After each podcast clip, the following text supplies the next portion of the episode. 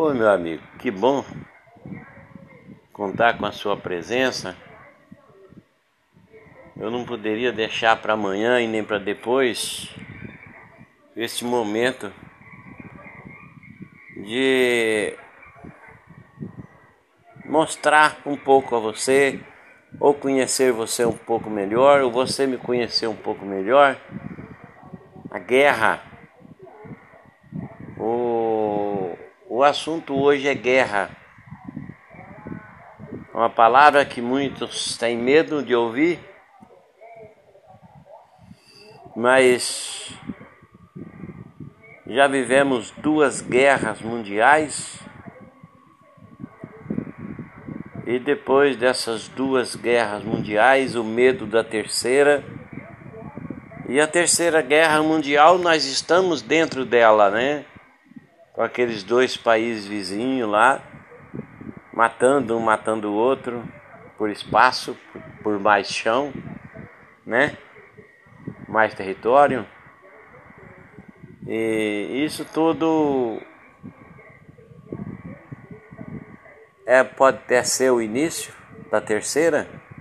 Não sei. Eu tenho minhas dúvidas. Até onde vai ficar só aqueles dois países em guerra. Mas do restante do mundo vive, vivemos em guerra dentro dos nossos países, dentro de nossos estados, dentro de nossos municípios, dentro de nossos bairros, de nossos quarteirões, condomínios, dentro de nossas casas, na roça, na agricultura. É uma guerra eterna, onde o vizinho tá, está em guerra com o vizinho da direita, da esquerda, do, do fundo, da frente, por causa do latido de um cachorro por causa do buzinaço de um carro, por causa de um som mais alto, por causa de grito de crianças. É uma guerra. É guerra de facções por território. É guerra política. É quase uma guerra religiosa em silêncio, mas é uma guerra religiosa que está aí para todo mundo ver. O vizinho da esquerda briga com, com o vizinho da esquerda dele. E, e assim vai até o final da rua, o final do bairro, o final da cidade, atravessa rios. Na agricultura existem as guerras de fazendeiros. Eu já vi mortes por disputa de terras, isso lá no estado de Goiás, na década de 70. Aqui no estado onde eu moro hoje, Rondônia, de vez em quando, dificilmente passa uma semana, 15 dias, sem a guerra de, de, de por disputa de terras onde morrem pessoas, dentro das casas existe uma guerra, e às vezes o vizinho não escuta, não sabe, mas na casa dele também está em guerra. É a guerra por causa do volume da televisão, é a guerra porque o filho gosta de, um, de, um, de, um, de uma música e os pais não gostam. É a guerra porque o marido chegou mais tarde ou tomou uma cachaça a mais. É a guerra porque a esposa quer usar um vestido que o marido não quer que ela usa. Só é bonito na mulher dos outros, na dele não. É assim. Nós somos assim desde o início da criação da terra. é a guerra pela disputa de heranças. Quando se tem mais de um filho, herdeiro, um briga com o outro por causa da posse da, dos bens. quando não se tem herdeiros para brigarem, pela guerrearem pela posse da, dos bens, entram terceiros, né? parentes, se acham no direito da herança, mesmo que nunca tenha contribuído com nada. É uma guerra. Nós vemos isso todos os dias na televisão, nos jornais, na internet ou conhecidos. É guerra.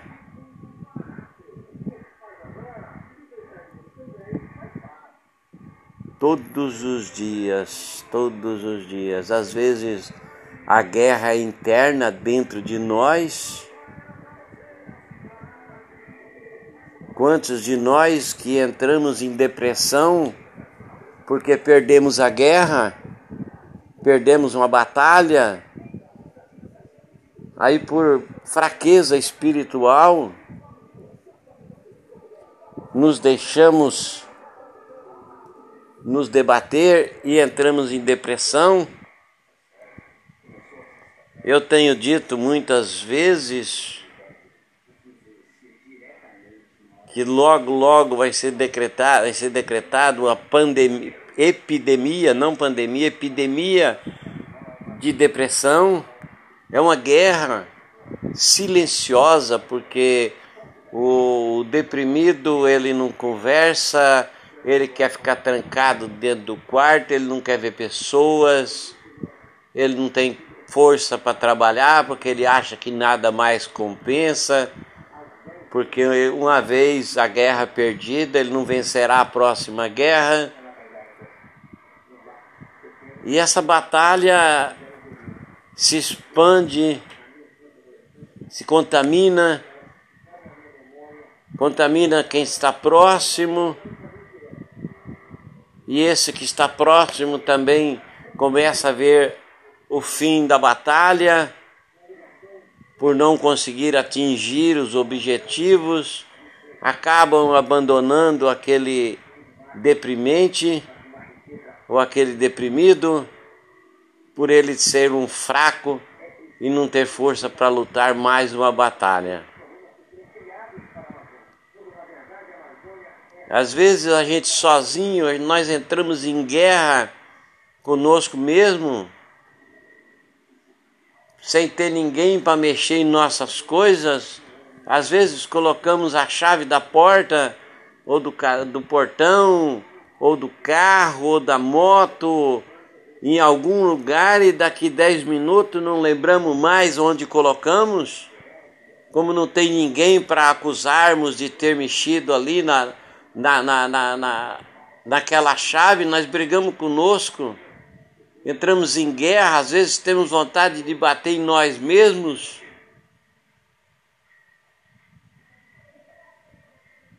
No trânsito é uma guerra. Todos querem atravessar o sinal verde primeiro que o outro, acabam atravessando o amarelo e no vermelho se choca com o outro da transversal. E nesse confronto, nessa guerra, morreram no acidente e se matam depois do acidente para porque os dois se acham no direito de ter o direito.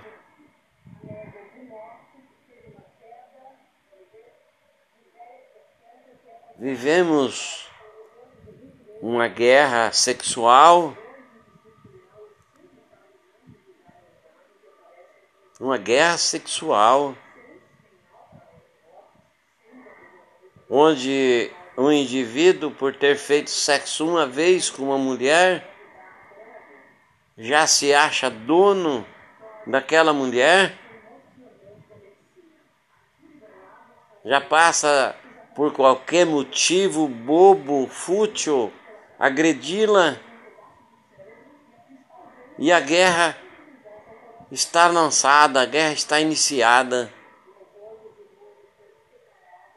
Depois acaba um matando o outro num confronto, confronto dessa guerra que poderia ter sido resolvida lá no início. Existia antigamente, meus pais, meus avós falavam: quando um não quer, dois não briga. Mas hoje não. Hoje, quando um não quer, os dois acabam brigando, entrando em guerra corporal, com agressões verbais, agressões físicas. E nessa guerra não sai dois vencedores, guerra nenhuma existe dois vencedores, apenas um.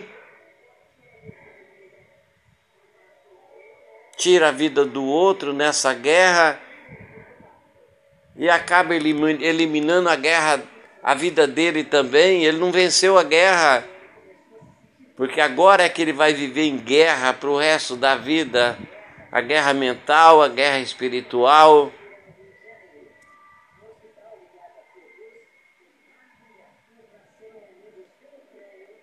Aí acaba caindo numa dessas doutrinas que se proliferou no chão do mundo. E o cara lá sem nenhum conhecimento diz: Filho, você está perdoado. Não, não, não, não, não, tá não, tá não. O perdão, a justiça ainda vai ser feita.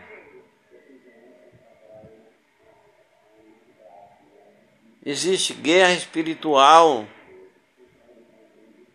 Eu às vezes vivo essa guerra espiritual. A noite passada, a minha vida foi um tormento. Eu passei a noite toda em briga espiritual. Mas, graças a Deus, eu consegui vencer e estou aqui lhe contando a história. Não sa saí sem nenhum arranhão físico, mas espiritualmente não. Espiritualmente o, o, o esgotamento foi, foi enorme. Eu cheguei a lutar com três demônios. Não eram gente, não eram pessoas, eram demônios. Tentaram me enforcar com chave de braço, um monstro. Uns caras de dois metros de altura me levantaram do chão. Eu, eu, eu olhava na cara dos caras, só de olhar eu tinha medo porque eram os monstros. Mas eu consegui sair dali eu consegui sair. Estou aqui contando para você essa guerra espiritual que eu venci. Mas eu vivo isso diuturnamente. Já não me assusta mais. Já não me assusta mais. Então, meu amigo, Preste atenção no barulho dos ventos, no barulho dos ventos, porque a guerra pode vir em forma de tempestade, onde destrói tudo que temos.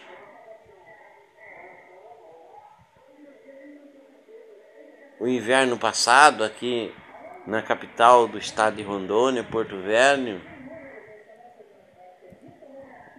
Passamos por um fenômeno que poucas pessoas, ou quase ninguém, percebeu, só quando eu falo que as pessoas se lembram. Mas todo início de, de, de chuva vem uma tempestade em forma de guerra. E no inverno passado não houve tempestade, a chuva começou como se não quisesse nada, invernou, seis meses final da chuva teria que ter vindo outra tempestade, que é a forma de despedida da chuva. A última chuva sempre é destruidora e esse ano não veio. Então eu já estou em guerra espiritual, já estou, já estou sofrendo antes da hora, porque esse ano virá tempestade Aí as pessoas me chamam de louco. por eu ter esses pressentimentos, por eu fazer essas profecias, mas a guerra continua a guerra da fome. E que tem quem tem condições de saciar a fome do miserável, dá a ele uma cesta básica que não dá para uma pessoa passar 30 dias. Ele vai lá na casa daquela família miserável, faminta, leva aquela cesta básica que dá para carregar debaixo do braço e para se vangloriar ainda faz selfie entregando a cesta básica, que é uma miséria. Eu considero uma miséria, uma humilhação, e a humilhação maior está na selfie, filmando a tragédia da guerra.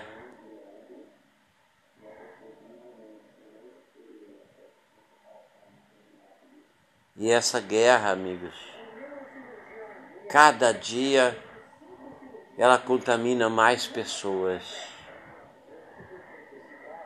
Cada final de semana, cada início de semana, existem mais pessoas contaminadas, envolvidas nessa guerra. Que até ontem, até semana passada, ele não acreditava nessa guerra. Se alguém falasse para ele sobre essa guerra, ele não acreditaria mas hoje ele acredita porque hoje ele está lutando. Ele está lutando. E às vezes não é nem voluntariamente, às vezes ele está lutando obrigatoriamente pela sobrevivência, pela sobrevivência dele da família. Ele tem que ir para a guerra. Aí ele vai procurar uma diária para ter um dinheirinho, para ter um pouquinho de dignidade. Aí ele é humilhado pelos colegas de trabalho, ou pelo chefe, pelo administrador, que se acha vitorioso das guerras, até o dia que ele cair do pedestal, que cai cai. Eu já vi centenas caírem. Aí é que ele vai entender o que é a guerra da fome, a guerra da miséria, a guerra da humilhação. Para complicar mais ainda as ameaças da guerra, e muitas vezes o primeiro que abandona é a família. Porque a família acha que aquela guerra não é dela, é só dele.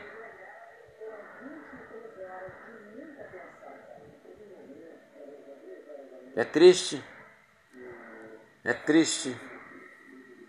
Eu tenho visto e observado essas guerras todos os dias, desde que eu nasci, todos os dias. A única diferença de quando eu era jovem é que o Brasil tinha 70 milhões de pessoas. Hoje o Brasil tem praticamente 230 milhões. A Terra tinha 3 bilhões de pessoas e esse ano, eu não, não, não me lembro agora se é em novembro em dezembro, completará, atingirá 8 bilhões de pessoas na face da terra. Então a cada dia surgem novos membros nessa guerra. A cada dia surgem novos milhares de membros para lutar nessa guerra, sem saberem se sairão vencedores ou não.